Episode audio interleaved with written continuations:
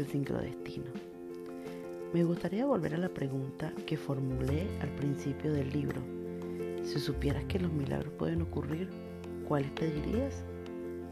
La mayoría de las personas piensa primero en tener dinero suficiente. Poseer un billón de dólares en el banco reduciría sin duda nuestra ansiedad económica. Tendemos a pensar que una vez que tengamos esa clase de seguridad, seremos libres de elegir la vida que nos hace más felices, que satisface nuestras necesidades interiores, que corrobora nuestra estancia en la tierra como valiosa. Si supieras que puedes tener todo eso y hacer todo lo que quieras, ¿qué elegirías tener? ¿Qué elegirías hacer? El sincrodestino te permite que hagas que estos milagros ocurran sin límite, sin fin. Y lo hace empujándote suave y progresivamente del ámbito circunscrito al no circunscrito. Cuando vivimos únicamente en el ámbito, en el ámbito circunscrito, estamos empobrecidos. Nuestras cuentas bancarias espirituales están vacías. En el ámbito circunscrito, donde la mayoría recibimos todo el tiempo, nunca sabemos qué va a pasar a continuación. Vamos a llegar al final del día, de la semana, del mes. Aquí tus actos llevan de la carga a la ansiedad. Tus pensamientos serán enturbiados por la duda y tus intenciones serán obstaculizadas por las preocupaciones del ego. La utilización del destino para ponerte en contacto con el ámbito no circunscrito te permite entrar a un reino de creatividad y correlación infinita. En este tienes seguridad, estás libre de ansiedad y eres libre de ser la persona que estás destinada a ser. Tienes el equivalente espiritual de un billón de dólares en el banco. En el ámbito no circunscrito posees una reserva ilimitada de conocimiento, inspiración, creatividad y potencial.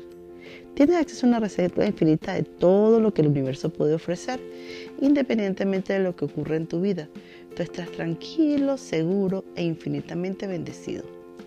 Los principios del sincrodestino ofrecen una ruta directa hacia el desarrollo de tu conexión con el ámbito no circunscrito.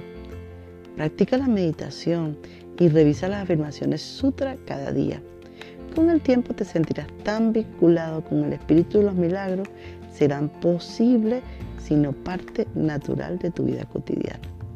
Al igual que todo viaje que valga la pena vivir, el sincrodestino requerirá algún sacrificio de tu parte. Debes sacrificar tus ideas equivocadas de que el mundo funciona como una maquinaria bien aceitada, pero sin conciencia.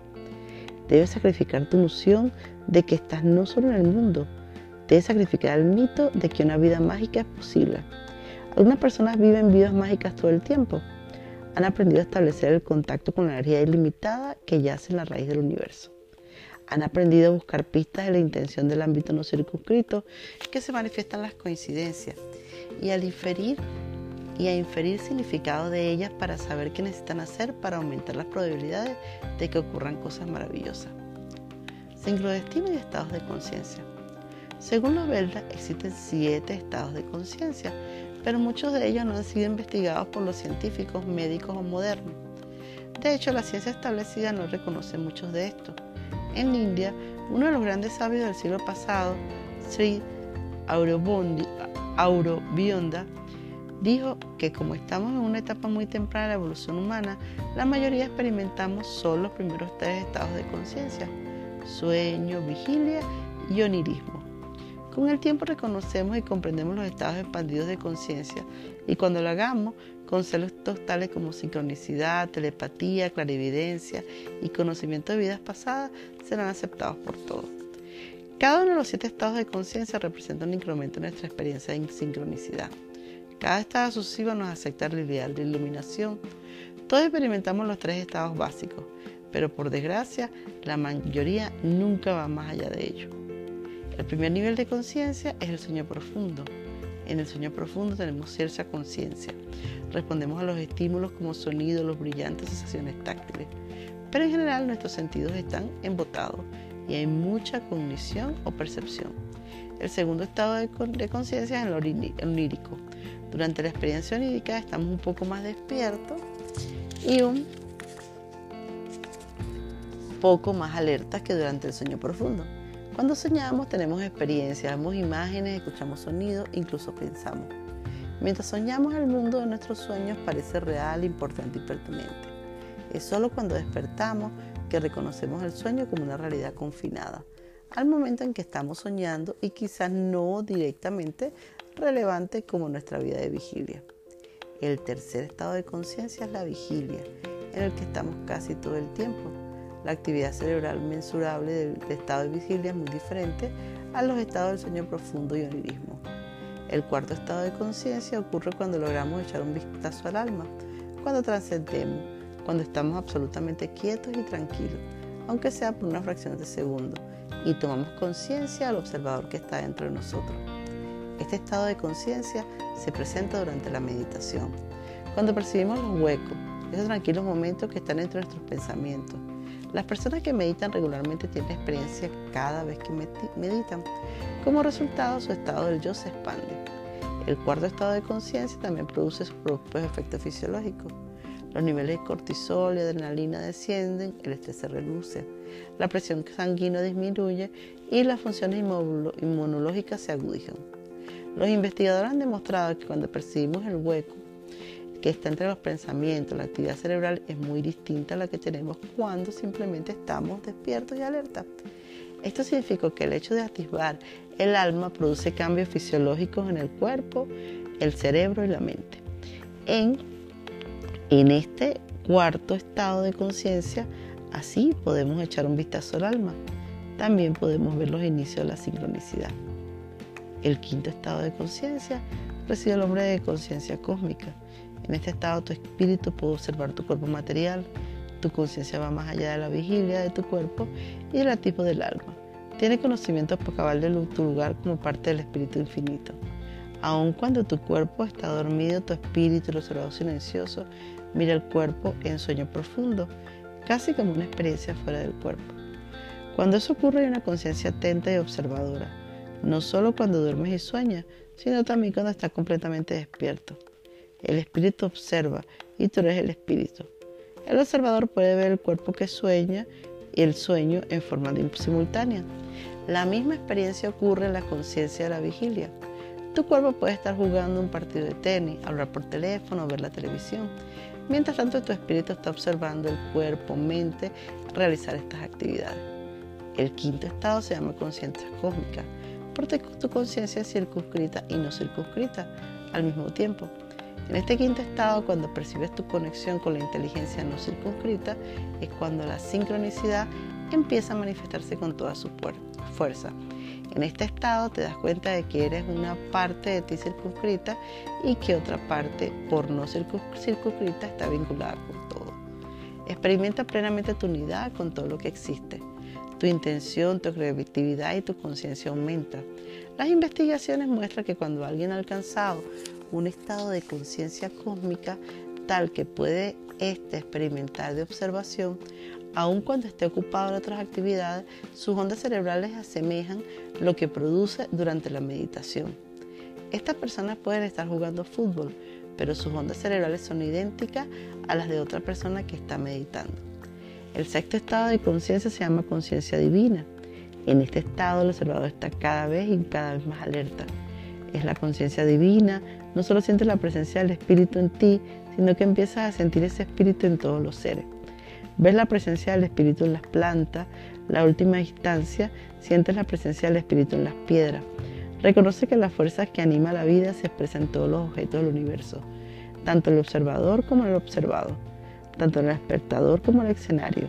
Esta conciencia divina nos permite ver la presencia de Dios en todas las cosas. Las personas que están en un estado de conciencia divina son capaces de comunicarse, incluso con los animales y las plantas. Este no es un estado de conciencia constante para la mayoría. Entramos y salimos de él. Sin embargo, los grandes profetas y videntes, entre ellos Jesucristo, Buda, muchos yogis y muchos santos, vivieron la conciencia divina el séptimo y último estado de conciencia, el objetivo final se llama conciencia de unidad. También puede llamarse la iluminación. En la conciencia de unidad, el espíritu de quien percibe y que percibido se funden y se convierten en uno. Cuando esto ocurre, vemos al mundo como una extensión de nuestro propio sol. No solo nos identificamos con nuestra conciencia personal, sino que vemos que el mundo entero es una proyección de nuestro ser hay una transformación completa del yo personal al yo universal. En este estado, los milagros son comunes pero no son necesarios, porque el reino infinito de probabilidades está a nuestro alcance en nuestro todo momento. Trascendemos la vida, trascendemos la muerte. Somos el espíritu que siempre fue y siempre será. ¿Cómo desplazarse entre los estados de conciencia? El sincrodestino acelera nuestra capacidad de avanzar por los estados de conciencia con cuatro métodos. El primero y más importante es la meditación diaria. La meditación nos permite activar el alma a través de los huecos que hay entre los pensamientos y descubrir al observador silencioso que está en nuestro interior. Es el paso que nos permite avanzar del tercer al cuarto estado de conciencia, de estar simplemente despierto, estar atento y ser conscientes del alma. El segundo método consiste en practicar la recapitulación, como se describe en el capítulo 5. La recapitulación nos permite cultivar este observador silencioso que puede llevarnos del cuarto al quinto estado de conciencia. La recapitulación nos permite reconocer de lo que era real durante el día es ahora parte del sueño, tal como la realidad de un sueño se desvanece cuando despertamos. El simple hecho de pensar, voy a observar mi sueño, te permite experimentar lo que se conoce como sueño lúcido. Pronto podrás convertirte en un coreógrafo y director de tu sueño y modificarlo mientras ocurre. Si recapitulas tu día de vigilia y tu sueño, empezarán las demás personalidades y sus pensamientos. Todos los sucesos y relaciones son interdependientes, patrones entretejidos del comportamiento único de tu yo no circunscrito. Tú eres el misterio luminoso en el que el universo entero, con todas sus formas, fenómenos, surge y se hunde. Cuando tomas conciencia de esto, hay una transformación completa de tu yo personal a tu yo universal, un conocimiento empírico de la inmortalidad, la pérdida obsoleta de todo temor, incluso del temor a la muerte. Te has convertido en un ser que irradia amor del mismo modo que el sol irradia luz. Finalmente, has llegado al lugar donde empezó tu viaje. Epitafio para aquel que ha llegado. No vayas a mi tumba y llores, pues no estoy ahí. Yo no duermo. Soy un millón de vientos que soplan, el brillo de un diamante en la nieve, la luz del sol sobre el grano maduro, la gran, la suave lluvia de verano. En el silencio dedicado al amanecer, soy un una ave rápida en vuelo no vayas a mi tumba y llores, no estoy aquí. Yo no morí. Indio americano anónimo. Y de esta forma terminamos el libro Sincrodestino, que se terminó de imprimir en octubre del 2003 en la calle Rosa Blanca, en Santiago, Aculhualpet, México. De Dipra Chopra, Sincrodestino uno de mis libros favoritos porque descifra el significado oculto de las coincidencias en tu vida y crea los milagros que has soñado. Gracias por acompañarme a leer este libro.